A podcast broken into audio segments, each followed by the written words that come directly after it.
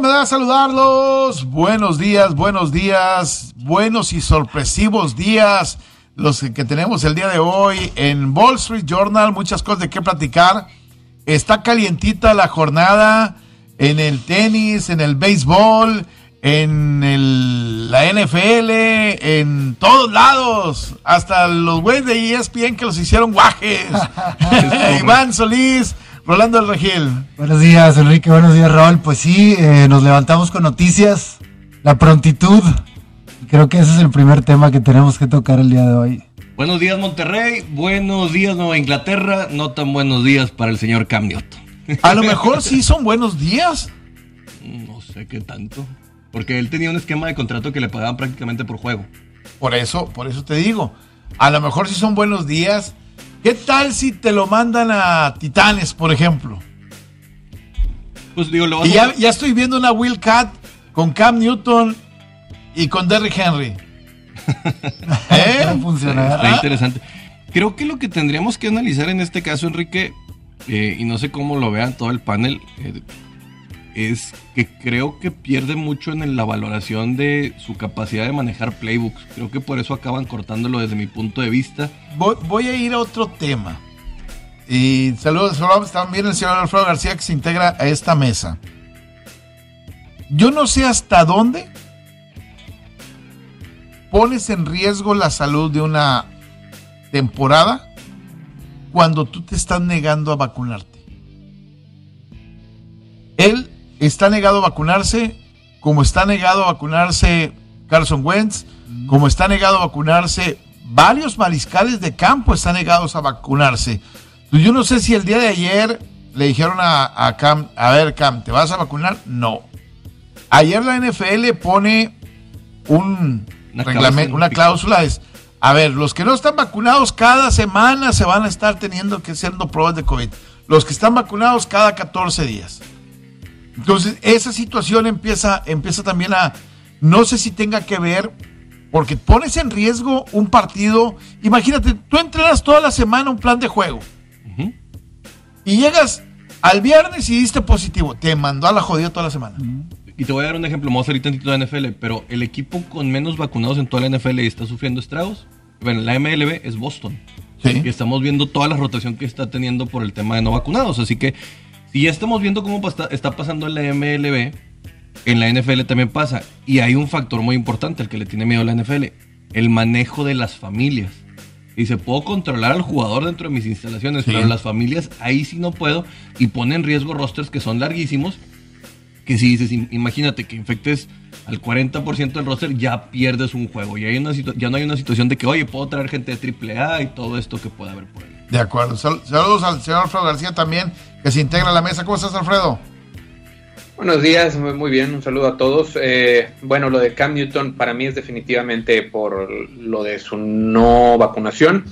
Ya le costó a Nueva Inglaterra la temporada pasada cuando Cam Newton eh, salió este, en tiempos eh, difíciles.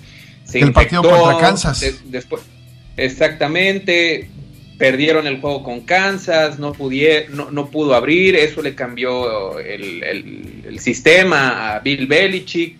Y creo que Belichick eh, ya después de esto fue, ¿sabes qué? No vale la pena arriesgarse porque para empezar, este... Y también ya habló cuando ves el aspecto deportivo, su brazo ya no es el mismo, eh, batalla para los pases largos, este, también creo que eh, Cam Newton ya iba a la baja y creo que prefiere Bill Belichick desarrollar de una buena vez este, desde el día uno a Mac Jones y no correr riesgos. Y vaya, ahorita que tocaba lo de Carson Wentz, Carson Wentz tampoco está vacunado y se lesionó en la... No lo van a cortar, porque obviamente tiene más valor Carson Wentz en estos momentos que, Cam Newton. Pero qué necesidad de, estar poniendo en riesgo la temporada o al menos un juego.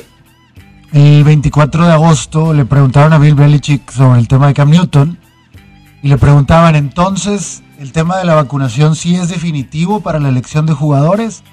Él decía, no, pero las reglas de la liga son las reglas de la liga y las vamos a cumplir. Entonces empezábamos a ver algunas señales de, lo que hace alguien como Bill Belichick acerca de, el cuidado con sus jugadores y las reglas de la liga. En mi familia hay una frase de le estás sobando los kiwis al dragón o al león o todo esto. y si estás viendo cómo está la situación con uno de los head coaches más intolerantes en tema de disciplina y que has visto que ha mandado a jugadores como Van Hoy, que se ha despedido de jugadores inclusive de Tom Brady y todo esto por, por, verlo. Y tú estás diciendo, no me voy a vacunar cuando ya le costaste. O sea, esto ya también habla de tu inteligencia emocional y tu inteligencia de liderazgo, Enrique, porque un coreback no puede ser este tipo. Yo creo que te voy a decir una cosa. El coreback tiene que ser el primero que vaya y se vacune y le diga, eh, raza, queremos ganar un maldito Super Bowl. Tenemos, debe tener ese dejo de, liderazgo y, y de hacer jugar mejor a sus compañeros pero también de pesar en la parte emocional dentro del grupo. Y Cam Newton es un tipo que pesa en la parte emocional, para lo bueno y para lo malo, ¿no? Igual Cam Newton va y, corretea a Mac Jones para darle la mano, que lo, lo platicamos el día de ayer, que igual puede ser incisivo con algún compañero. ¿Para qué te vacunas, güey? Pero mira, ahora, Cam Newton la tenía de perder. Las tenía de perder porque pues ya había provocado un desaguisado la, temporada pasada. Pero hay otros mariscales de campo, ahorita dije a Carson Wentz. Carson Wentz ah, se lesiona al principio de, la pretemporada y ahora esto, no lo van a cortar, a menos de que eh, hubiera, hubiéramos visto algo bueno en Jacob Eason o en Sam Ellinger. Pero ah, el caso de, por ejemplo, Lamar Jackson, que no está vacunado y no se quiere vacunar, y creo que Lamar Jackson, al menos en ese sentido, sí dice, a mí no me vas a cortar, a mí no me van a hacer nada porque soy el jugador más importante. Hay jugadores que probablemente abusan de su posición para no vacunarse. Pero puede afectar, Alfredo, en la renegociación de su contrato. Ah, no, claro, pero ahorita yo creo que este, abusan de, su posición algunos. Ryan Tannehill decía, a mí no me gusta la vacuna, si por mí fuera yo no me vacuno, pero pues me tengo que vacunar porque pues soy el mariscal de campo y también este porque lo obligaron pero, él, dijo me obligaron a vacunarme y el 97% de los titanes están vacunados y son los equipos aún así con mayor eh, COVID en este momento. Madurez e inteligencia, pero yo lo que más veo aquí por este lado de Cam Newton es que, ¿cómo decirlo? Tus bonos nunca fueron al alta y no tienes ese manejo. O sea, y, eso es bien difícil. Y yo creo que Mac Jones sí se veía como este tipo que es más al esquema de Josh McDaniels. Y no supo leer estas notas, o sea, no supo ver los mensajes. Y, él solo se armó, esta situación y creo que aceleró o precipitó una salida simplemente por su actitud. Y, y la verdad es el el acabose para la titularidad, por lo menos yo creo, en el futuro de, de Cam Newton en, el equipo eh, Ahora, la pregunta, ¿en dónde vemos a Cam Newton? Se habla de Dallas como segundo coreback. También está Atlanta, Broncos. No, y ahorita ya están saliendo un montón de. ¿Pero Broncos para qué? ¿Tuviste una buena pelea? ¿Para qué? Con Drew Locke. Sí, con Drew Locke sería segundo. El problema es que tú también lo dijiste, no quieres ser segundo. Pues, ¿qué quieres, hermano? Ya no eres el de MVP el 2015. Yo, yo, yo creo que puede ser en Dallas una buena opción. Este, en Houston. En Houston podría ser no una segunda opción, incluso una primera opción en, el lugar de Taylor Taylor. Pero lo que puede hacer es esperarse a entrar a la temporada algún mariscal de campo que se caiga. Es demasiado drama en Houston y traer todavía a Cam Newton para esto creo que se volvería todavía una situación. Sí entiendo que vas a volver la competencia un poquito más interesante y el capital humano mucho mejor, pero no creo que esté ahorita justo para estar metiendo un, un polvorín como el que sería Cam Newton. ¿En Jets atrás de Zach Wilson? Esa puede ser una opción. También inclusive en, Jaguares no lo vería mal. inclusive en determinado momento. ¿Sabes para qué decirle a Trevor Lawrence? No hagas esto. Me lesioné de esta manera. No extiendas las jugadas. No confíes tanto en tu cuerpo confía en lo estratégico y empieza a entender que tu cuerpo en cinco años te va a, te va a cobrar factura por buscar extender las jugadas. Yo sé a dónde va a ir. Ah, el pollo a Washington. Con Ron Rivera. La veo difícil. Eh. Fitzpatrick no es el, mariscal de campo y Ron Rivera este, podría darle una segunda oportunidad. con él lo llevó al Super Bowl. Con él este, el manejo fue. Y, y Heineken no me parece que sea el, mariscal de campo. Y este es un tipo que a lo mejor te puede volver a, a, poner en un buen nivel. Creo que falta ver lo que vaya a decir Cam Newton. Porque ahí puede hundirse o mejorar sus bonos. Si sale este Cam Newton del pasado, ¿no? A ser rebelde y tal vez a quejarse, va a ser un problema para otras organizaciones. Pero si el tipo sigue con esta actitud de humildad, podría llegar a tener cabida en muchos equipos. Y bueno, no acaban las noticias de los Patriotas porque acaban de anunciar que por lo menos va a estar seis juegos fuera Stephon Gilmore. Que ese, pesa. porque es tu estelar como, como esquinero, aunque ellos acaban de llevar gente perímetro. Eh, ellos van a buscar redondear todavía el plantel de una mejor, de una mejor forma. Eh, eh, esa parte me queda, me queda claro. hace ratito ponías de Michael Thomas, ¿no? nunca sabemos, digo, Michael Thomas que pudiera ir al equipo de los. Bueno, yo, yo creo que, por ejemplo, muy probablemente uno de los movimientos que pueda darse el día de hoy es cortar al que fuera su primera eh, selección colegial la temporada pasada, al receptor. Harry. Exactamente, Harry. Eh, me parece que podría ser otro. La paciencia se agota y, adiós, ¿no? Eh, creo que el equipo de los Patriotas, incluso el movimiento de Cam Newton hacia adentro es un mensaje para todos los jugadores. Te llames como te llames, seas quien seas. Si no estás dentro del, dentro del nivel, este vas a irte fuera del equipo, ¿eh? No, y también es un ejemplazo de liderazgo. Por favor, vean este mensaje. Este mensaje de alguien como Bill Belichick los sentimientos, el qué dirán, todo eso vale un kilo de cacahuate. Ay, no, no, no, defendiendo, no, pero saca este tipo. Oye, este tipo no, no, espérate, no compares.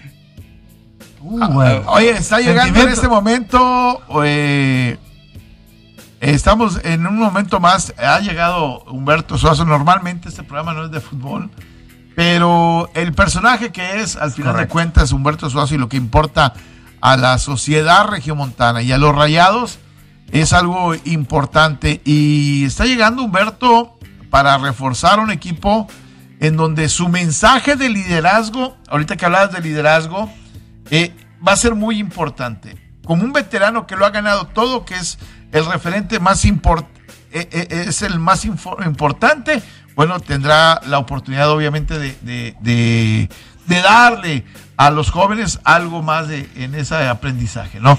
Eh, todos los detalles en ABC Deportes para que la gente lo, pueda ver, este, se puedan conectar. Ahí está a través de ABC Deportes, está el enlace en vivo. Diferente caso, para mí, creo que Bill Belichick seguramente habló con Cam Newton y le dijo: si ganas la carrera, te quedas. Si no me convences, te vas. Yo creo que llegó. Había un acuerdo previo. Yo creo que llegó y le avisó al general manager Dijo, ¿cómo estás, Cam? Buenos días. You're out. You're out.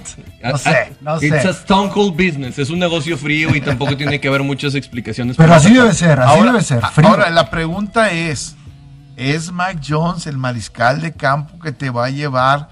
Nunca un novato ha ganado un Super Bowl. No, claro. Lo más cerca, probablemente que se estuvo, fue con Big Ben. En la final de conferencia. En la final de conferencia con Mark Sánchez eliminó a los mismos Patriotas en playoff. Y Patrick Mahomes, que también se queda. pero no era novato. No era, novato. Patrick Mahomes era segundo, año. pero era su primera titular. Eh, ¿Podrá Mac Jones? Que fíjate, la primera semana, si mal no recuerdo, este, se van a enfrentar Miami y Patriotas. En la primera semana. Dos de Bama. Eh, es el moro. es el, Bama el morbo que va a tener ese partido. Oye. El, sustituto de, de, Tua contra Tua. Pero vamos a cosas importantes, Alfredo. Te quiero preguntar algo.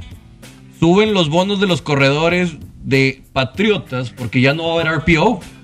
Y por lo menos creo que Kendrick Bourne y los receptores en este caso podrían tener, sobre todo Kendrick Bourne por, por haber estado con Jimmy G, que no era un coreback tan diestro, tan ducho creo que va a estar haciendo muchas de las cosas que hacía en, San Francisco. Así que los corredores de Patriotas creo que suben su importancia en este caso con este movimiento. En el, en el fantasy. En el fantasy. ¿Está dormido Alfredo? Se quedó congelado. Está, detenido, está, congelado. Eh, este, ahí está. Ahí está. No se oye. Ah, abre tu micrófono, güey. Se asustó con lo de está El, ahí está. El productor no quería que entrara. tenía congelado, pero sí escuché este, eh, lo que decías. Bueno, para lo que es eh, los corredores de, los Patriotas, pues obviamente eh, la temporada pasada sí era un problema poner, al menos en cuestiones de fantasy, poner un corredor de los Patriotas porque sabías que Cam Newton este, iba a agarrar muchas de las jugadas y iba a correr. Pero con esto y también las jugadas opcionales, hay un poco más de, esperanza, pero Bill Belichick de repente, este, un día, y pasó igual, lo, hablamos el otro día con, los Rams, a veces tú puedes poner un corredor esperando que sea su día, pero Bill Belichick dice otra cosa y se calienta ese corredor y entonces este, ahí pierdes.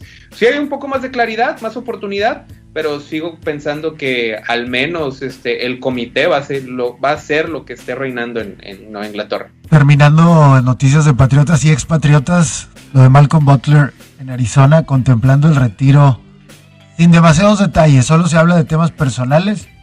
Yo empiezo a leer por ahí que puede ser un tema de los de moda y que tal vez ni siquiera se atreva a decirlo, o tal vez un tema familiar ni siquiera hay especulaciones, pero se habla de que pueda no volver. Fíjate, Malcolm Butler, que la temporada pasada tuvo una muy buena temporada. De hecho, fue el mejor esquinero del equipo de los Titanes de Tennessee, de, en un perímetro donde fueron tostados prácticamente todos. Malcolm Butler había tenido un buen año, por eso mucha gente le dolió que Malcolm Butler saliera este año del equipo de Tennessee. Se va a Arizona, eh, tú esperabas que tuviera un impacto inmediato con el equipo de Arizona y, hoy se habla de que temas personales, no sé hasta dónde, eh, se hablaba incluso, veía, yo una nota de, de haber perdido el gusto por jugar. Quiero decir unas cosas de Arizona porque aquí hay unas, unos focos rojos que me han hecho desde hace rato ruido. Chandler Jones dijo que no estaba contento con el equipo y que en determinado momento quería salir. Larry Fitzgerald dice que no es su prioridad regresar a la NFL cuando probablemente tengan el equipo más competitivo en la historia de el señor Cliff Kingsbury. También el caso del señor Hicks, el linebacker, donde se habla que podría salir porque no está tan contento y no lo contemplan. ¿Será que estamos viendo que los mismos jugadores se dan cuenta que el liderazgo tanto de la gerencia como del head coach no es lo que esperan y aunque hayan traído estos nombres, no están para competir como muchos dicen por ahí, sobre todo un tocayo mío? Yo, yo, yo estoy de acuerdo completamente contigo. Yo no veo a Arizona este, como el equipo, y mira que van contra los Titanes en la primera jornada y a lo mejor me va a pegar en la jeta el, el, comentario, pero yo no lo veo como el equipo competitivo que todos dicen que es. Yo, yo nomás estoy tratando de leer estos, estos foquitos rojos, porque no es uno. Hay equipos que se han mantenido al margen de esto y si estamos viendo de liderazgo, sobre todo el de Larry Fitzgerald, que es el que me preocupa, porque es un tipo que nomás le falta el supertazón para, para, para esta gran carrera que ha tenido. Que, que, lo de Fitzgerald ya también sus bonos o su protagonismo en el equipo, por obvia razón, también eh, está bajando. Pero eh, estoy de acuerdo en eso. También eh, está sobrevaluado. O sea, el, equipo de. El equipo Arizona, muchas de los, muchos de los juegos la temporada pasada los ganaste en base por eh, Kyler Murray, digo, hay que recordar lo que pasó contra Buffalo, ¿verdad? Aquel partido del Ave María. Y hay partidos que ganaste, eh, pues, contra rivales, como por ejemplo aquella paliza que le dan a los vaqueros en Monday Night. también algunas circunstancias maquillaban eh, a los Cardenales de Arizona, pero creo que esta temporada debe haber más claridad en eso. Déjame decirle algo importante. La eliminatoria mundialista rumbo a Qatar 2022 nos trae un partidazo. La selección mexicana enfrentando a su similar de Jamaica. México inicia su camino en la Copa Mundial en el, estado, en el Estadio Azteca, puerta cerrada, por cierto, contra Jamaica. Regístrate en caliente.mx y recibe 400 pesos de regalo para tu primera apuesta. El favorito para este partido es México. Si le apuestas tus 400, cobrarías 472. El triunfo de Jamaica paga 7.600 pesos y el empate 2.800 pesos. Caliente.mx, más acción, más diversión. Vamos a una pausa en Radio 92.1 FM, 660 de AM, estamos en ABC Deportes. Bueno, continuamos acá a través de, la, de, las redes. Ahorita vamos a regresar a la NFL. ¿sí? Me, porque creo que vale la pena platicar lo del béisbol de grandes ligas el día de ayer. Con un Julio Urias que lanzó cuatro entradas perfectas. En la quinta entrada, un roletazo por tercera. Te tira, levanta, guante volteado, tira primera. Y al güey del primera se le cae la pelota. Y ahí creo que se pierde un poquito la magia. Luego le dan un hit y eh, rescata cinco entradas sin carrera y luego le dan dos cuadrangulares, pero creo que ahí se hizo un poco más laxo y termina ganando, llegando a sus 15 eh, triunfos en, la temporada, 15-3, 3-16 en carreras limpias. Eh, lo de Julio creo que es bastante rescatable, ¿no? Hasta ayer batió un hit incluso. Y el tema es que cuando las cosas van bien para que baje el promedio, no sé si los Dodgers se acaban relajando mucho confiando en su poder ofensivo. Creo que ese es Totalmente. ¿Eh? Totalmente. Y, ese pasó la última, la última apertura de, de Urias, ya le estaba pasando lo mismo con los padres. Y, el tema es que el fin de semana probablemente Julio va a abrir contra los Giants. Y, y, aquí es donde tienes que venir a mostrar que estos, estos dos juegos son de playoffs.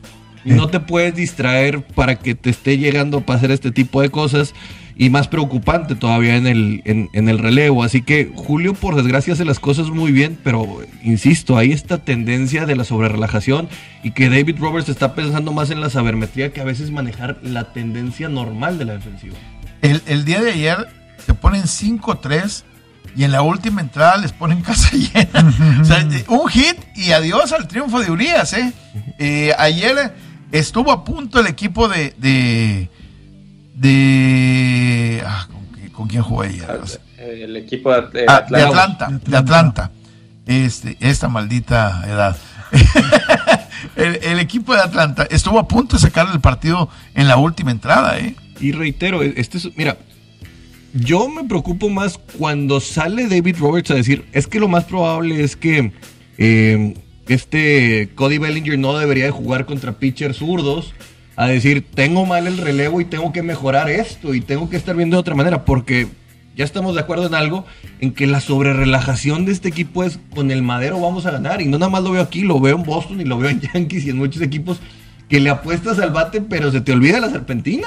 Y ayer Yankees ganaba 2 a 0 y luego se pone abajo 5-2 y luego se empatan a 5 y luego se ponen 7 a 5 y luego empatan a 7. Eh, Otani da un cuadrangular soberbio, espectacular. Parece demasiado sencillo. no hace tan fácil, ¿verdad? Que... Hay, algo que tiene Shohei Otani que le motiva a jugar contra los Yankees. Ha tenido este, actuaciones espectaculares contra los Yankees. Mira, yo, yo ayer Ahora son tres derrotas consecutivas ya los Yankees. Ya se ¿eh? acabó. Ahora, ya se les está dando la vuelta al chirrión por el palito, ¿eh? Sí, lo, bueno es que llevan una considerable ventaja para el, para el comodín. Pero ¿Y pues Boston perdió? Sí, pero ellos están aspirando a poderle dar la vuelta a Tampa. El tema de Boston es que Alex Cora, otra vez reitero, los malos manejos y liderazgo, es que sale a declarar en contra de Jaren Durán en vez de declarar contra todos tus relevistas también. O sea, ¿qué tipo está pasando aquí? Y sobre todo cuando el bajo porcentaje que tienes de vacunados en tu equipo. O sea, e, esto a mí ya me causa mucho ruido. Shane Bloom, sinceramente, creían que iba a ser la solución de después de Dave Dombrowski, el gerente general que estaba antes, que, ahorita está en, en, Phillies. Y, y, veo las cosas muy mal manejadas. Creo que Cora, híjole, se está yendo por la fácil en otras cosas y se le puede escapar el playoff en una de esas. ¿Qué opinan de los Mets? Ah, ese tema. Hay tema caliente desde Nueva York. Bueno, ahorita la 1-10. Bueno, completan el juego. No nada más eso, Alfredo. El tema de, de este Javi, Baez, Javi Baez. Donde les está haciendo así los pulgares, para abajo a los aficionados. Donde ya la oficina, el front office, se, se, se expresó que dice que eso está mal, que ellos no pueden estar haciendo eso. Pero qué duro, parece que por fin alguien a la afición de Nueva York les dijo, ya relájense, no, pueden, no, se metan con nosotros. Y sí, se disparan en el pie probablemente más que nadie Javier Báez en su renovación de contrato. Sí. Pero, wow, creo que aquí es un tema donde explotan los jugadores y hay, una ruptura muy fuerte. Hemos visto narrativas deportivas últimamente, jugadores contra medios, los fans metiéndose al campo y ahora los jugadores contraatacan. Y Javi Báez dice, cuando, cuando hemos tenido fracasos nos abuchean, entonces cuando tengamos triunfos los vamos a abuchear a ellos. Estás perdido, hermano, pero me encanta como novela, pero no yo, va a funcionar. Yo, tengo una parte que es, son los Mets. sea, perdónme, son los Mets, son los indios de Cleveland, son los equipos que normalmente arrastran ese tipo de problemas con su gente, con el, el, la gerencia. Eh, lamentablemente eso los impide para llegar a la, grandeza que otros equipos tienen, ¿no? Ahora, tarjeta amarilla para mí, porque la comparación es con fútbol, pero el señor Humberto Suazo lo hacía también aquí en algún momento. No es la mejor relación, es medio tóxica, pero puede terminar funcionando. Yo, yo hablaba eso con, alguien en Twitter y dije, es fácil, a veces es fácil voltear esto. De repente vienen dos, tres éxitos y lo, lo volteas y todavía hay un mayor sentido de arraigo. Pero al, a, la plaza de Nueva York, que alguien le venga a hacer esto, sobre todo con lo tóxico que son, les pega duro en el, en, el orgullo. A los Mets, a la gente de los Mets le gusta, güey. claro, a la gente de los Mets le encanta ese, pero, ese pero tipo esta era la temporada de los Mets. O sea, los Mets sentían que tenemos a Jacob de Grom. Eh, eh, era. Eh, sí, era, pero era. Era una, era una gran temporada y se les cayó. Habló el presidente de, de, los Mets y dijo, eso está mal, no le puedes negar el derecho a, a la gente de que se exprese. Obviamente la, la, gente se puede expresar todo lo que quiera, incluso negativamente, siempre y cuando no, no insulte o haga comentarios este, fuera de lugar. Pero vaya, voy a poner un ejemplo. Es como si tú este, en la lucha libre mexicana le dices a la gente que normalmente va a desahogarse, a gritar, que no puede gritar. Claro. No, Oye, pero el rudo sí se mete con la señora y le quiere robar la bolsa y ah, todo. Ah, ah, no, pero, el rudo fuera, le dijera a, la señora, no, usted no puede gritar. No, no, no, estoy de acuerdo, o sea, pero si ya el rudo responde, pues es otra narrativa. El, argumento es débil desde que es tu trabajo y no lo estás haciendo bien, carnal, o sea, ahí se acaba, te están pagando y todavía vienes a buchearme. Ahí se puede decir que es este, eh, vamos a ponerlo de esta manera, mmm, no está metido en el juego cuando te estás preocupando. Tú preocúpate por hacer tu, trabajo, si te motiva o no la gente. Vaya, este, ahorita que decías lo, lo, del fútbol, probable, voy a poner un ejemplo. Cuando estaba el Tuca Ferretti en Tigres, él decía, yo no quiero que mis jugadores jueguen para la gente. La gente no debe de ser factor. No debe ser factor en tu juego, en tu motivación. Tiene que juegas para la gente y por la gente. Pregúntale al Tuca si ahí jugando con 10 personas en Juárez no extraña la gente. Eh, claro, pero si, si te afecta eso, si estás pensando en, agradarle a la gente o no agradarle a la gente, tú preocúpate por hacer tu trabajo. A final de cuentas, ellos no, ellos este se van a su casa y tú tienes que seguir entrenando tú no puedes estar pensando en si te peleas o no con la gente. Yo, yo, yo esa parte de Nueva York me, me, me gusta, me, me, deja agradable la sensación. Eh, quisieran más que se metieran de repente más con el equipo para ver si les hacen reacción. No, y además eh, te voy a decir una cosa, imagínate que de repente, no sé, por temas de shortstop, los Yankees tomaran a, Javier Báez, que, te lo pudiera llevar, y luego te lo llevaste a la, a, la, a, la, acera de enfrente, y ahora sí que se había metido con la gente, y, conviertes el perfecto villano, o te lo llevas también a, no sé, a Filadelfia, que le puede faltar un shortstop también porque ya está grande Didi Gregorius, todo este tema, y lo puedes acabar convirtiendo. Yo como otro equipo lo estoy viendo, el tipo tiene talento, él puede hacer grandes cosas y todo, lo cambias. Si no les gusta que se brinquen ahí enfrente, ahí está el abierto en los Estados Unidos ahorita, que se vayan para allá. Con muchos lesionados, por cierto. Que si no quieren que les esté hablando nadie. Si algo aprendí de mi carrera de mercadotecnia es la frase, no existe tal cosa como mal publicidad. Publicidad es publicidad. Estamos hablando de los Mets cosa que jamás había sucedido gracias a esto. exactamente, o sea, hoy los Mets tienen que estar agradecidos de esa bronca. Lo más rescatable de los Mets era que los están malaqueando las últimas semanas y, esa es la, noticia negativa. Cuando antes de la, del, juego de estrellas decíamos, los Mets se van a meter al, al, juego, este, a los playoffs, ¿no? Es que con la lesión de Jacob de Grom, los Mets vuelven a ser don nadie. Ahora tú como fan también, ¿qué haces? Voy a buchar más. ¿Cómo, ¿Cómo, me estás y voy retando? A ir, y voy a querer ir. Sí, voy a querer ir. Vamos a ver esta novela cómo funciona. Porque a fin de cuentas me picaste el orgullo y tú te crees más que mi institución y bla, bla, bla. Y salen los colores y empiezan a querer cerrar calles y todo. el romanticismo. Pero bueno, ahí está el béisbol. Este, así rapidito, brincándose a la acera del frente, porque ahí está el abierto de los Estados Unidos. De hecho, te bajas del metro y dice, los del tenis a la izquierda los del ah. béisbol a la derecha. Uh, sí, este, ahí en, Nueva York, este, cuando vas al estadio de los, de los Mets. El US Open, ayer pude ver eh, un poco de la repetición del tema de Tsitsipas y Andy Murray y la verdad es que fue un gran juego de tenis. Pero sabes qué, aquí lo decíamos Enrique en los Olímpicos, el público lleno, metido, gritando, emocionando, es, diferente, es otra cosa. Eh, el ser participativo del público, la participación del público cambia incluso las emociones de los jugadores. Totalmente. Yo creo que si, por ejemplo, Djokovic hubiera tenido público en Juegos Olímpicos, probablemente no pierde como, como perdió. ¿Por qué? Te da una adrenalina completamente diferente y hay algunos villanos que se agigantan con el público en contra. Los decibeles de este tipo lo nutren, lo eh, nutren. Eh, exactamente, y, hay algunos otros a los cuales este los hace fuertes el hecho de no tener nadie que te esté fregando ahí atrás, este, jugando con tranquilidad, ¿no? Tranquilos, mazapanes, no vamos a decir nada del tenis porque luego se enojan. Eh, Ojalá por ahí Esverev pueda meterse un poquito más. También el señor, este Berretini también que ya tuvo una final con, con Djokovic. Que esté bueno, que, que, haya muy buenos juegos, superficie dura, eh, Nueva York. Vamos a ver qué puede haber por ahí. No está Rafa Nadal, no está Roger Federer. Prácticamente ya el, el anuncio de que estas carreras ya van en el ocaso prácticamente. Roger creo que más, más avanzado que Rafa. Rafa a lo mejor lo vamos a estar viendo competir en, Roland Garros y se está preparando para poder conseguir la 21 y cada vez más cerca, pues ahora sí, la separación de, Novak Djokovic, que pues a fin de cuentas eh, el, field no está tan nutrido, pero pues a fin de cuentas sigue siendo un, un Grand Slam y, ganarlo es, complejo. ¿Quién es favorito para el US Open o dónde están ahí los nombres? No, yo creo que primero pongo a, Djokovic desde mi punto de vista, luego Medvedev y luego pongo tal vez a Zverev y luego me gusta este chico Berretini, también creo que puede hacer las cosas bien. Okay.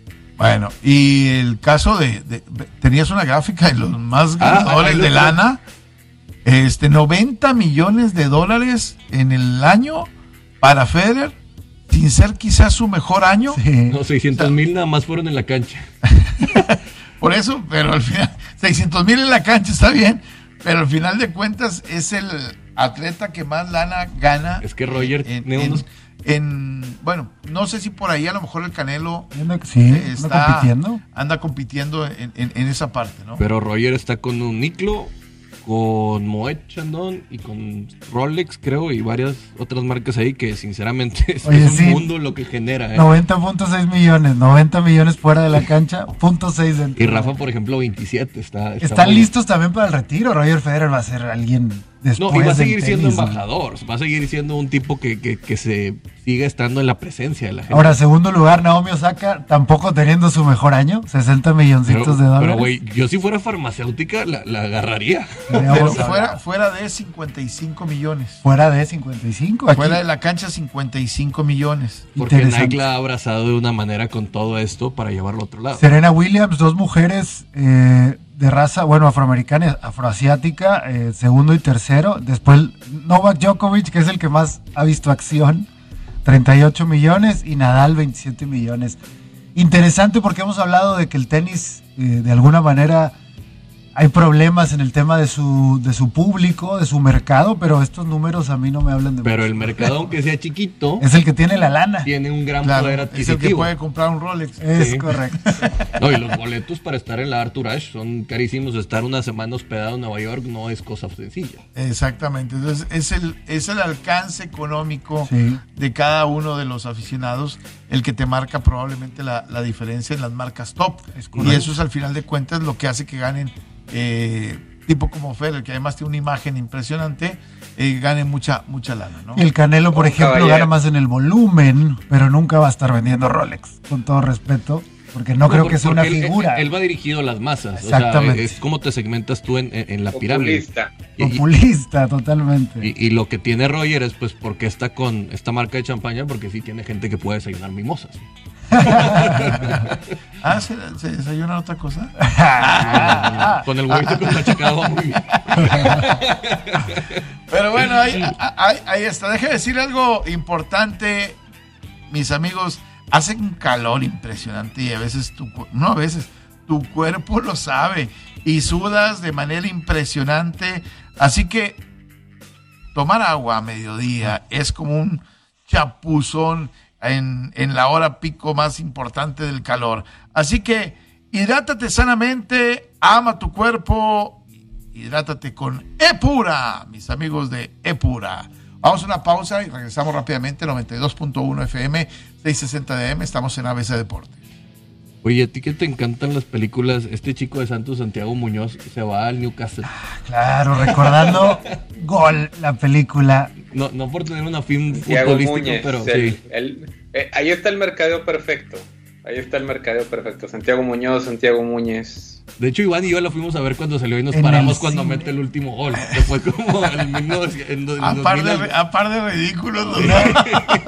Una película que eh, eh, nunca tuvo sentido de ser, pero por alguna razón. Deja tú, la 3 es malicisísima, güey. Tiene como la 3 ya no se enfoca en él y fue directa a DVD, entonces ahí te das cuenta de lo malo que, de lo malo que, estaba ahí la situación. Bueno.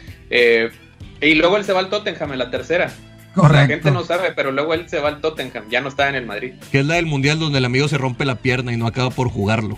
Bueno, hablando, más de los amigos. Hablando de, de, casi ocasos, el Chupete Suazo ya llegó. Vamos a escuchar qué fue lo que dijo el Chupete Suazo a su llegada al equipo de los Rayados. Eh, la verdad que, me vio un poquito sorpresa, pero la verdad que estaba jugando, me sentía muy bien y, esta linda oportunidad que me da en realidad expansión para mí ha sido una experiencia, va a ser una experiencia única ver que mi hijo más chico me pueda ver vestido de con el bien, me siento súper bien, eh, creo que llevo un año y medio jugando nuevamente, eh, físicamente estoy bien, así que la verdad que más que todo ilusionado, con mucha responsabilidad de, de poder llegar a un equipo joven, creo que voy a ser un, aporte importante, un líder, así que la verdad que es un momento de disfrutar con mucha responsabilidad y nada, feliz que más puedo decir de regresar a la ciudad donde fui feliz. Está el chupete, el chupete Suazo. Eh, a su llegada, prácticamente pues, se siente muy bien. Claro, Monterrey. nada más allá de, de, obviamente, de lo que puede decir un jugador que viene con mucho cariño con todo eso, ¿no? Y a esta edad y en la etapa en la que está su carrera, pues obviamente ya cualquier cosa como esta es, ganancia para él. Declaraciones de cajón, simplemente. Lo mismo, estoy emocionado, vengo a aportar experiencia. Y llegó el impulso para los rayados, y el, para que los vayan a ver más, para que los volteen a ver más. El contraste, no sé, es una comparación extrema, pero cómo da vueltas la vida recordar cuando él llega la situación en la que estaba y la, actitud y ahora es un tema de agradecimiento y de felicidad quería tocar un tema así rapidito. Este va a ser fin de semana sin fútbol americano de la NFL.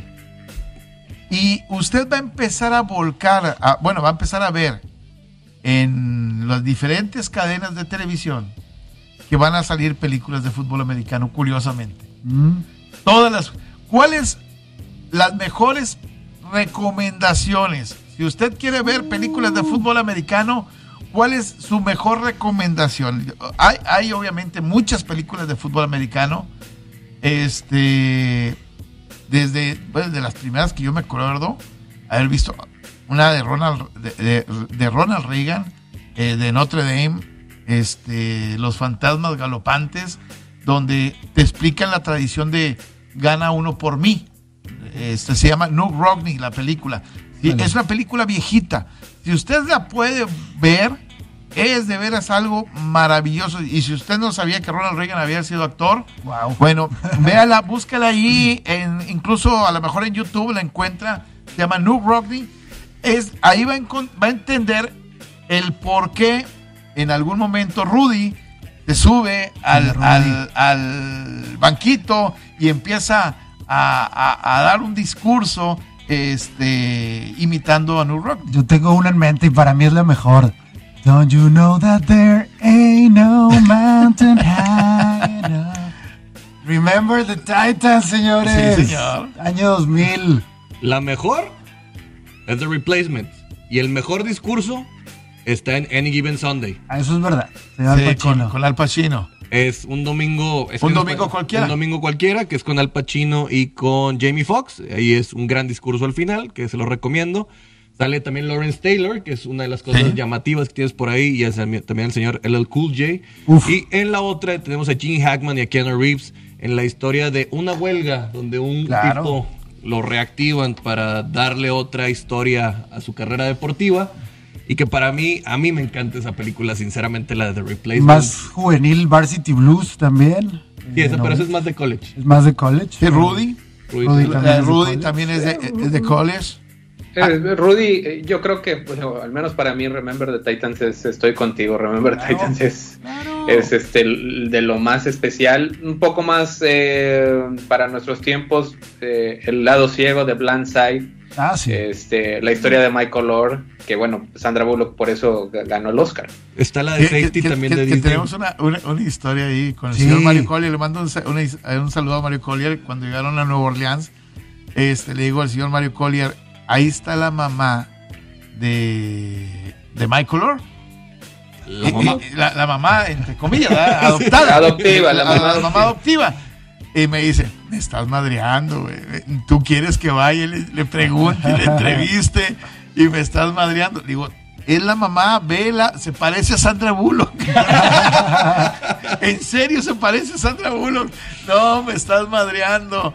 Y va traía su jersey que decía ahora atrás y todo, ah, y baile. Por lógica, ¿cuántas mujeres sí, o sea, y, eh, de esa edad ibas a ver con el jersey de Michael? Eh, eh el liniero ofensivo, más que nada. Y, y, baile y dice, ¿usted es la mamá? Sí, la de la película, sí, y ya le sacó una entrevista muy, muy, Adópteme, hágame un atleta, por ah, Hay películas viejitas como La del cielo puede esperar. ah, es con ah, es una, es una chulada de, de, de, de película la de, golpe, la, de, golpe, bajo. Ah, este, hay dos versiones. La, la, la, viejita con. Bueno, en las dos sale. Burt Reynolds. Reynolds en las dos. Exactamente. Burt Reynolds. y la, la, del 2005 con Adam Sandler. Eh, sí, esa también está la de. Michael Irving sale. Brian Song. Sí, hay, hay una película que a mí me gusta mucho que se llama Me llaman radio ah, también es buena. Es espectacular. De Cuba Gooding Jr. E, exactamente. Woodland también es, buena. La verdad oculta, que es más reciente, que no es tanto de fútbol, pero es de lo que rodea el fútbol. Eh, esa es la película que no quieren, como mucho, la NFL que muchas madres vean. La, de Somos Marshall, la de We Are Marshall, me parece ah, también, es, una muy buena, muy buena película. La Invencible, que hace días platicábamos también de Vince De Vince Papali. Hay una película con valor sentimental para, para la, bueno, para mi generación y para, muchos, ¿no? Los pequeños gigantes. Claro, Los pequeños, gigantes, como comedia es este algo sentimental, ¿no? Es, exactamente. Entonces, sí hay muchas opciones para, para ver este la de Jerry Maguire también me parece que es otra Show me the money. exactamente es otra buena buena buena opción para poderla ver que es, el, es la suposición más, más increíble donde antes creíamos que nunca iban a poder draftear bien los, los Cleveland Browns. El aguador de Waterboy con Adam, Sandler, Brian Song, la historia de, de Gail Sayers. Los suplentes también. The replacement, sí, sí, sí. Exactamente. Entonces sí hay muchas opciones para que usted pueda este fin de semana meterse al mundo de la NFL y haga todavía un poquito más grande ese, esa pasión porque arranque la temporada. Hablando de historias, Enrique, traigo una de ayer que se volvió popular, está en todas las redes. ¿Tú sabes dónde está la preparatoria Bishop Sycamore? No. Tampoco ESPN sabe y la mayoría de la gente sabe porque al día de ayer empieza esta eh, historia. El viernes pasado. Se supone que en Ohio, pero el viernes pasado juega eh, bueno, hay una serie de juegos de preparatorias antes de college. Una gira de siete juegos, se supone que tratando de tener a los mejores prospectos del país. IMG de Florida es una academia bastante reconocida preparatoria, básicamente concentrada en generar prospectos. El viernes pasado juega contra una high school, una preparatoria que se llama Bishop Sycamore. Ganan 58-0, pero llaman la atención algunas de las eh, de los comentarios de los narradores hay una frase en específico que comenzó toda esta novela que dice, Bishop nos dijo que tenían varios jugadores prospectos de División 1. No pudimos confirmarlo. Y empezó a ponerse hacia el final del juego un poco preocupado el equipo de analistas de ESPN por la seguridad de los, de los jugadores, porque incluso empezaron a comentar que llegaron solamente 30 jugadores, no tenían los cascos completos, algunos de ellos estaban usando números de otros jugadores en otros equipos y cuando terminó esto empezó a salir la información y fue cuando empieza la noticia increíble. Resulta que Bishop es una preparatoria en línea. Ni siquiera existe físicamente. Si tú te metes a la página en internet, no aparece absolutamente, parece una página que un niño hizo hace 20 años, un blog, ¿no? Cuando pones quiénes son, no aparece nada. Cuando pones dónde están, no aparece nada. Y al final, eh, se habla mucho de su coach, Ray Johnson, ya las versiones hablan de que este tipo, demonio o ángel, no lo vamos a saber todavía. Lo busca la policía. Lo busca la policía, tiene una orden de arresto y que la mayoría de estos chavos tienen más de 25 años. Entonces el día de ayer se pone una, realmente un tema interesantísimo. Obviamente ya empezaron los memes, también empiezan las investigaciones eh, y empezamos a, a ver, pues de alguna manera, todas las faltas de formalidad o de seriedad con la cual algunos de los juegos de preparatoria se pueden empezar a, programar. Lo más interesante de todo es que este equipo tiene agenda llena de aquí el resto del año. Oye, me decía Sebastián Moreno, que aquí lo tenemos en cabina, que ya van a empezar a transmitir algunos partidos de college, de high school, ¿no? de, Texas. Ya, donde vienen, ya, los, vienen los prospectos. O sea, digo, ya, ya están buscando meterse a todo eso. De, hecho, es todo un a tema. Cooper, a Cooperman en su, preparatoria. Eh, eh, de, hecho, es una, eh, es una protesta que existe de parte de muchas preparatorias que dicen, oye, espérame estás dando los o pasando los juegos de Cooper Manning o los juegos del hijo de LeBron y, y hay otros talentos que tienen o merecen mayor exposición que estos muchachos y nada más porque traen un hombre detrás estás pasando sus partidos. Bueno, que, eh, en el hay, voy a decir algo en el, en el sentido del hijo de LeBron James. Este, van hasta celebridades van a estas celebridades. Los, juegos de la preparatoria de Sierra Drake no cuenta como este, celebridad. Él quiere estar en todos lados y ningún equipo lo quiere.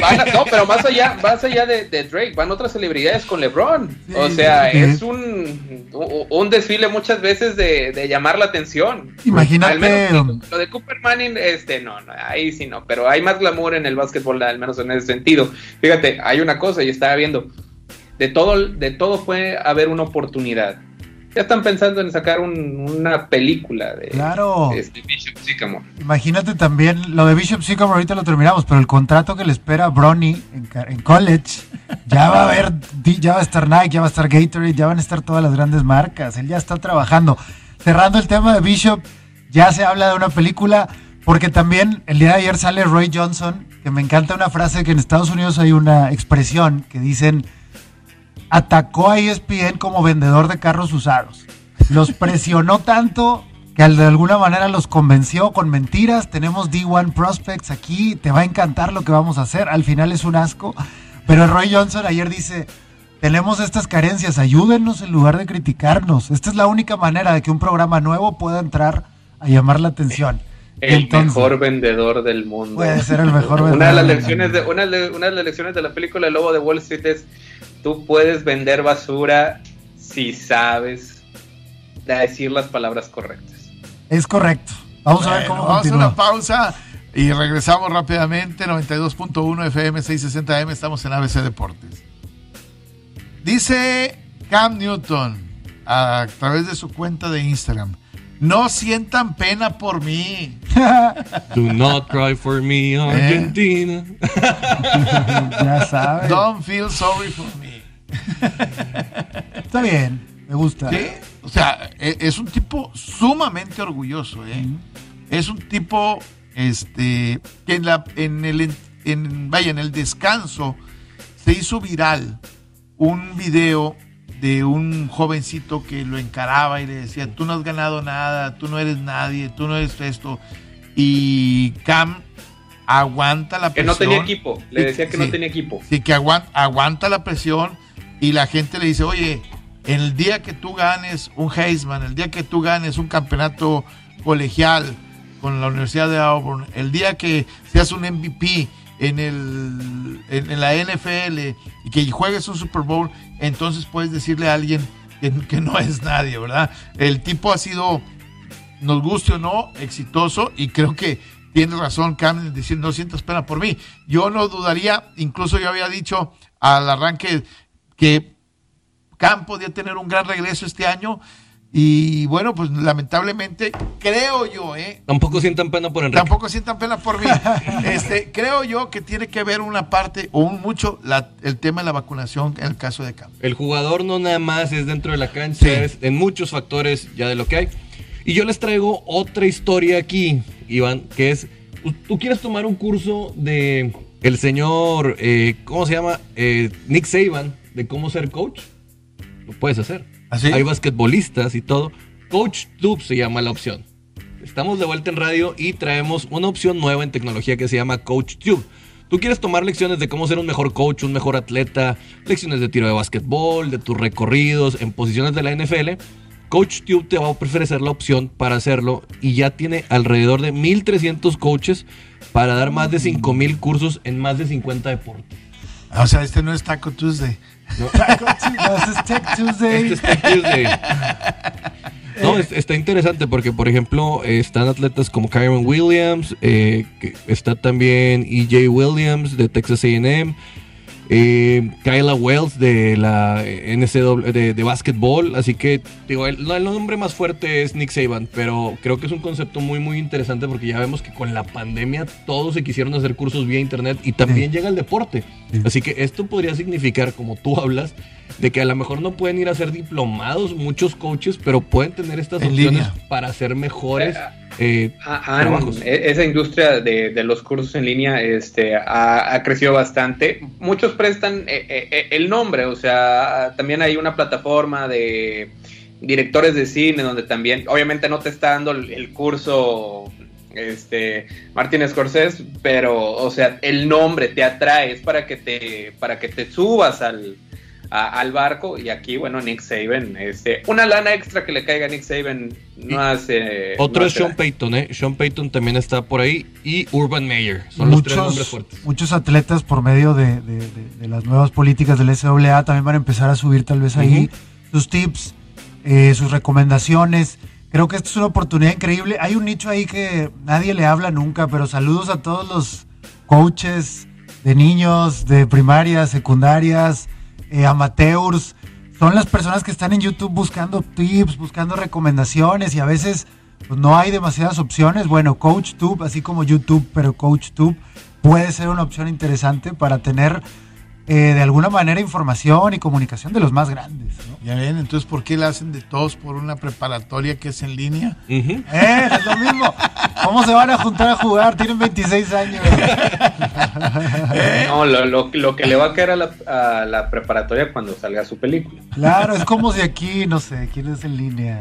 Bueno, la, Universidad de Arizona, no de Arizona, la Universidad, el el estadio de los Cardenales la Universidad de Phoenix, la Universidad de Phoenix no, existe. Ya no es. Ya no es. Por eso, pero la Universidad de Phoenix no existe. No hay un campus, no existe prácticamente un lugar. Todo es en línea. Y era una universidad, haya bastante grande. Importante que incluso tenía su propio estadio. Sí, bueno, este, y, y, nadie le hacía de todos. Ahora, porque hagamos una prepa en línea, ya estamos este, armando, matando un equipo de 25 años de muchachitos eh, jóvenes. Ellos quieren mejorar, déjenlos mejorar. Coach Roy Johnson, cuando salga de la cárcel, yo lo voy a apoyar. Saludos a todos. ¿Quién lo va a interpretar? Esa es la pregunta ahora. Saludos Samuel L. Jackson. saludos a todos los murciélagos de la preparatoria número 3. Ah, de la universidad. La preparatoria número 3 durante muchos años era la preparatoria que era nocturna en, la Universidad Autónoma de Nuevo León, aquí en el Colegio ah, Civil. Claro. Y les decían los murciélagos. ¿Por qué? Porque iban en la noche, salían en la noche. Entonces mucha gente iba y veías estudiantes de 30, 35 años o más, gente que quería, que había cursado a lo mejor su secundaria en línea y quería hacer su preparatoria nocturna para el día de mañana buscar una carrera. Correcto. Entonces les decían a todos los murciélagos de la preparatoria número 3. Los del día se la pasaban en el billar, los de la noche sí estudiaban, dice. Ya nos vamos, gracias. Pásela bien, gracias Alfredo, gracias a toda la gente que nos acompañó el día de hoy.